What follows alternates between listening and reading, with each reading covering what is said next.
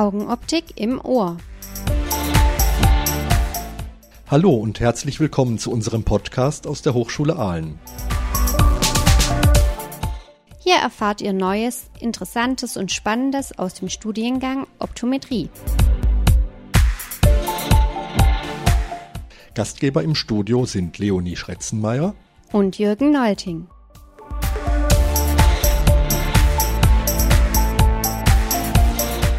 Heute soll es in unserem Podcast um Kontaktlinsen gehen. Wir haben euch dazu einen Vortrag mitgebracht, den Michael Wies auf unserem Jubiläumssymposium gehalten hat. Unsere regelmäßigen Zuhörer kennen den Mike schon, denn er war schon mal bei uns hier im Podcast zu Gast. Mike hat den Masterstudiengang Vision Science and Business Optometry hier bei uns im Jahr 2008 abgeschlossen und ist Leiter des Bereichs Kontaktlinsen, Mitglied der Geschäftsleitung und Mitinhaber bei Eines in Bern. Und außerdem ist er Lehrbeauftragter in unserem Masterstudiengang. Hier nun also Mike Wiss zum Thema Quo Vadis Kontaktlinse.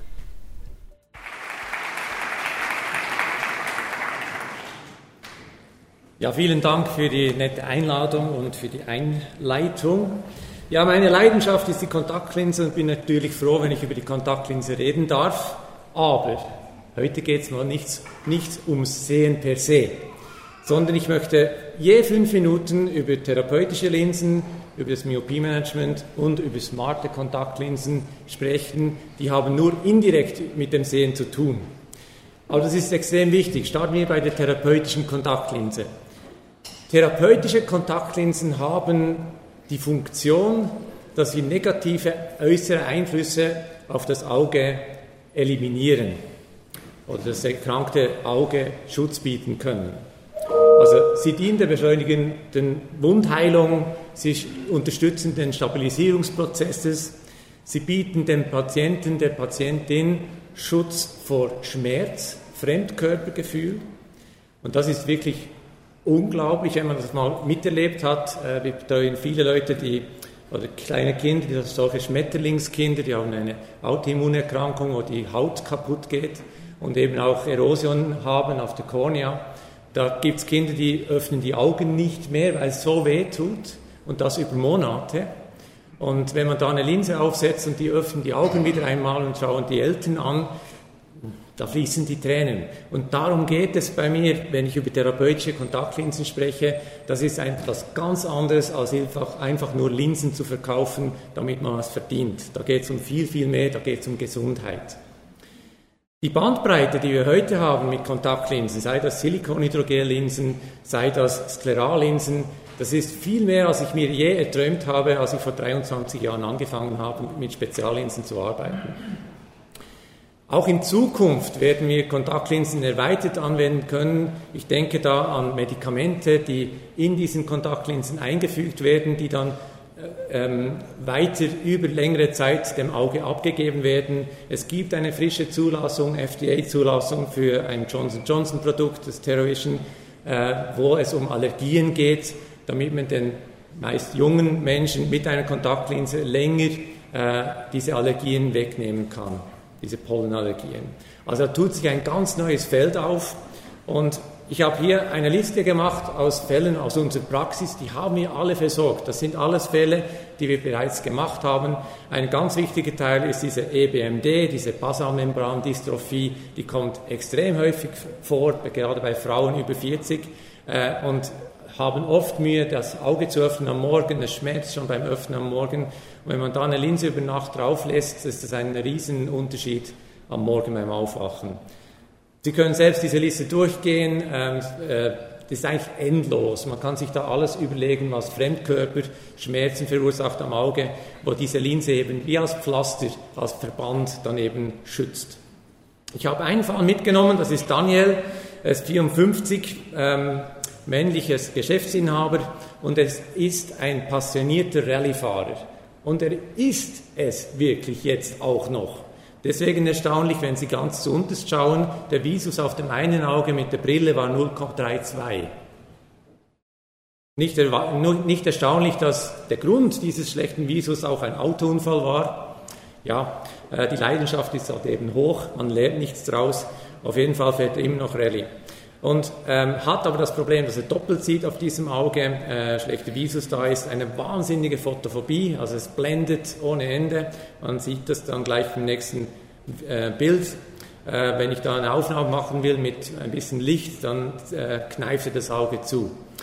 So sieht das aus. Was ist der Plan? Wir wollen eine therapeutische Linse einsetzen, die einerseits diese Photophobie eliminiert, ähm, diese Doppelbilder, wenn möglich. Und ich habe vergessen zu erwähnen, er hat auch ein sehr, sehr trockenes Auge, weil die Hornhaut ständig wieder aufplatzt, äh, diese rezidiven Erosion hat. Und ähm, das wäre eben dieser Plan, dass wir dann Linsen machen, die das alles vereint. Und eine Möglichkeit, die sich da aufgetan haben, wir nutzen die seit 2007, sind Sklerallinsen. Das sind richtige Wunderdinger, äh, wenn es um Komfort geht. Und so sieht das Endergebnis aus. Äh, auf der rechten Seite ähm, eine Linse, eine Sklerallinse drauf, die einen Irisprint äh, dazugefügt bekommen gehabt hat, damit ich eben diese Doppelbilder wegkriege. Und siehe da, äh, die Zika-Symptomatik ist komplett weg, hat keine trockenen Augen, braucht keine Trennersatzmittel, nichts. Die Hyperemie ging zurück, Photophobie ist fast weg. Wenn Sonne scheint, braucht eine Sonnenbrille, hm, wie wir alle eben auch. Ähm, und der Visus auf diesem schlechten Auge stieg um das Doppelte auf 0,63 äh, ohne Doppelbilder. Und wir können dieses Auge jetzt als ähm, Nahauge für beim Lesen benutzen. Und das andere Auge hat ein Visus 1,0 mit dieser Sklerallinse. Also, therapeutische Kontaktlinsen ist wirklich nur ein kleine, kleines Beispiel hier, ähm, ist wirklich für mich jetzt als ähm, Optometrist, als, als Kontaktlinsenspezialist wirklich eine Bereicherung. Manchmal ist es eine Herausforderung, aber es ist wirklich immer befriedigend, wenn man äh, diese Patienten dann versorgt hat. Wie gesagt, es ist das Ziel dieser Kontaktlinse ist nicht unbedingt die optische Versorgung, da geht es darum, die Schwachstellen der Hornhaut ähm, zu überbrücken. Ähm, es braucht viel Einfühlungsvermögen, gute Kenntnisse einerseits in der Augenheilkunde oder Augenkunde, wie aber auch in der Kontaktologie.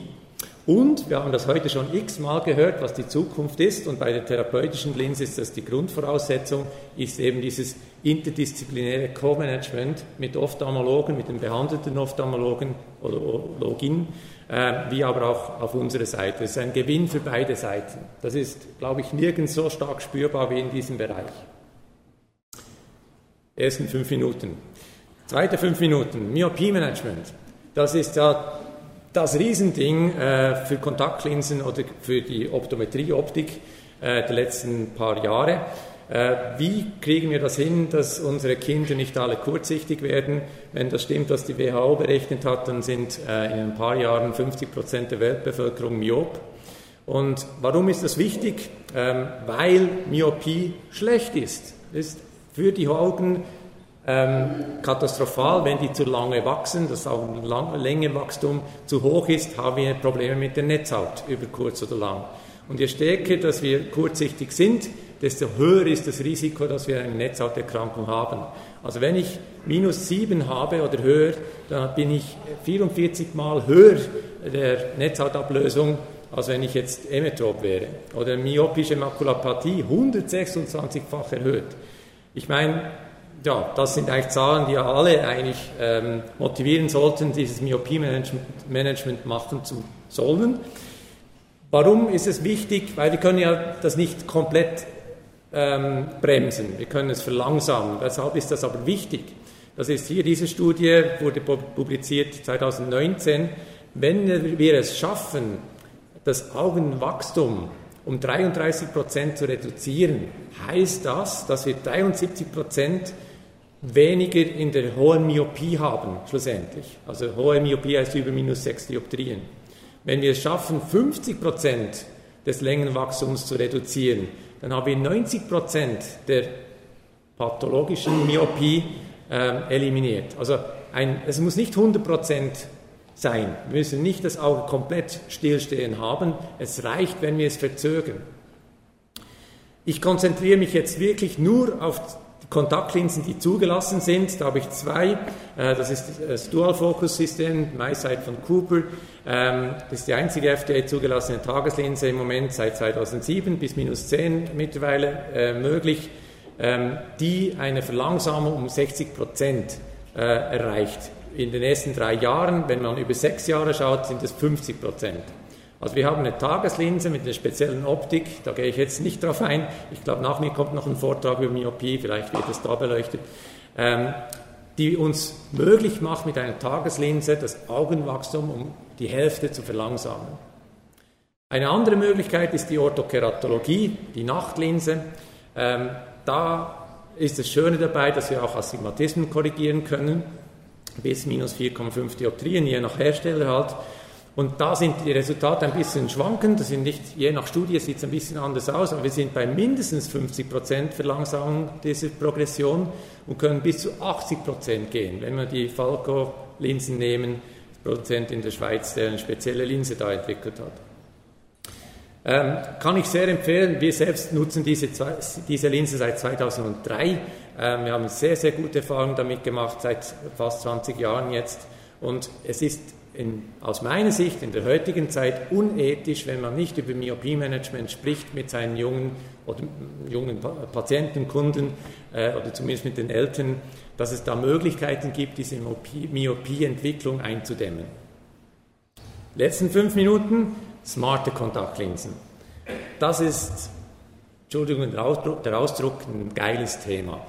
Ähm, ich wurde da involviert mit äh, der Triggerfish-Linse, die ist auf dem Markt, die ist FDA zugelassen. Das ist eine Kontaktlinse, die wir entwickelt haben, die den Augendruck misst. Also wir hatten eine Sensorik in der Linse drin ähm, und überwacht 24 Stunden lang den Verlauf des Augendruckes. Es misst nicht den gemessenen Intraokulardruck, wie wir ihn herkömmlich messen. Es gibt einfach eine Verlaufskurve. Ähm, Sie sehen das gleich hier ähm, wo man sehen kann, wo, wie hoch sind diese Peaks. In der Regel sind die in der Nacht viel höher, als man das durch den Tag messen kann. Ist ein bisschen umständlich. Man sieht hier auf der äh, rechten Seite ein Modell. Man hat so ein Pflaster mit diesem Sensor ringsherum, äh, braucht für die Batterie eine Tasche und das 24 Stunden lang. Also schön gelöst ist das noch nicht. Aber es ist so die erste Anwendung, äh, die ich kenne, wo man wirklich jetzt eine Elektronik in der Kontaktlinse als diagnostisches Medikament, äh, Device verwendet. Noch freakiger wird es, wenn wir ähm, die kürzlich zum ersten Mal wirklich präsentierte Kontaktlinse in Augmented Reality äh, anschaut. Morto Lens ähm, ist die, die Linse, die jetzt noch nicht auf dem Markt ist, aber einfach zuerst jetzt einmal getragen wurde und gezeigt hat, dass das möglich ist. Ähm, ich selbst bin da nicht beteiligt, ich arbeite mit Ryan Nova zusammen, äh, aber es ist das gleiche Thema. Und die haben einen Film gemacht, wo ich finde, wenn das wirklich so möglich ist, eine interessante Zukunft für uns Kontaktlinsenspezialisten vielleicht aufzeigt. Was uns die Zukunft bringt, weiß ich nicht. Wann so ein Produkt wirklich auf den Markt kommt, weiß ich auch nicht. Kann 10 Jahre gehen, kann 20 Jahre gehen. Aber die Tatsache ist es, dass es schon getragen wurde, anfangs 2022. Äh, die Anwendungen dieser smarten Kontaktlinsen eben als Augmented Reality Device kann sein, dass es Informationen, Echtzeitinformationen sind, die, die, die, uns nicht ablenken von einer wichtigen Aufgabe, seien das beim Operieren zum Beispiel, in der Ophthalmochirurgie. Ähm, Low Vision finde ich sehr spannend, dass man die Kontraste erhöhen kann und Hindernisse aufzeigen kann, pass auf, da hat es eine Treppe und so weiter. Ähm, dann wenn es darum geht, Vitaldaten meines Körpers zu zeigen, wie ist meine Herz, Herzschlagrate beim Sport zum Beispiel und so weiter, da gibt es unendlich viele Möglichkeiten. Ähm, eine Möglichkeit ist auch die Pupillenreaktion zu messen und psychosomatische Befindlichkeiten daraus zu errechnen. Also mal schauen, was da kommt. Das war von meiner Seite so ein bisschen die Zukunft, dass die Kontaktlinse halt nicht einfach nur als optisches äh, Hilfsmittel, was übrigens aber sehr gut funktioniert, äh, was wir auch gehört haben in der Presbyopie, da bin ich Fan davon, ähm, ist, sondern eben es gibt noch mehr Möglichkeiten bei der Kontaktlinse. Herzlichen Dank für die Aufmerksamkeit. Ja, das war ein spannender Ausblick auf die Zukunft im KL-Bereich.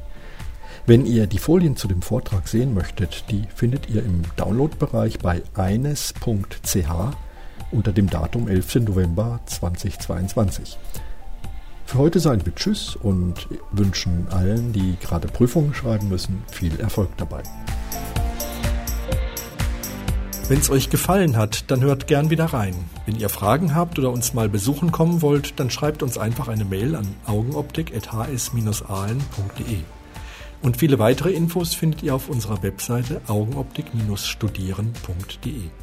Also dann, danke fürs Zuhören und tschüss, bis zum nächsten Mal, wenn es wieder heißt Augenoptik im Ohr.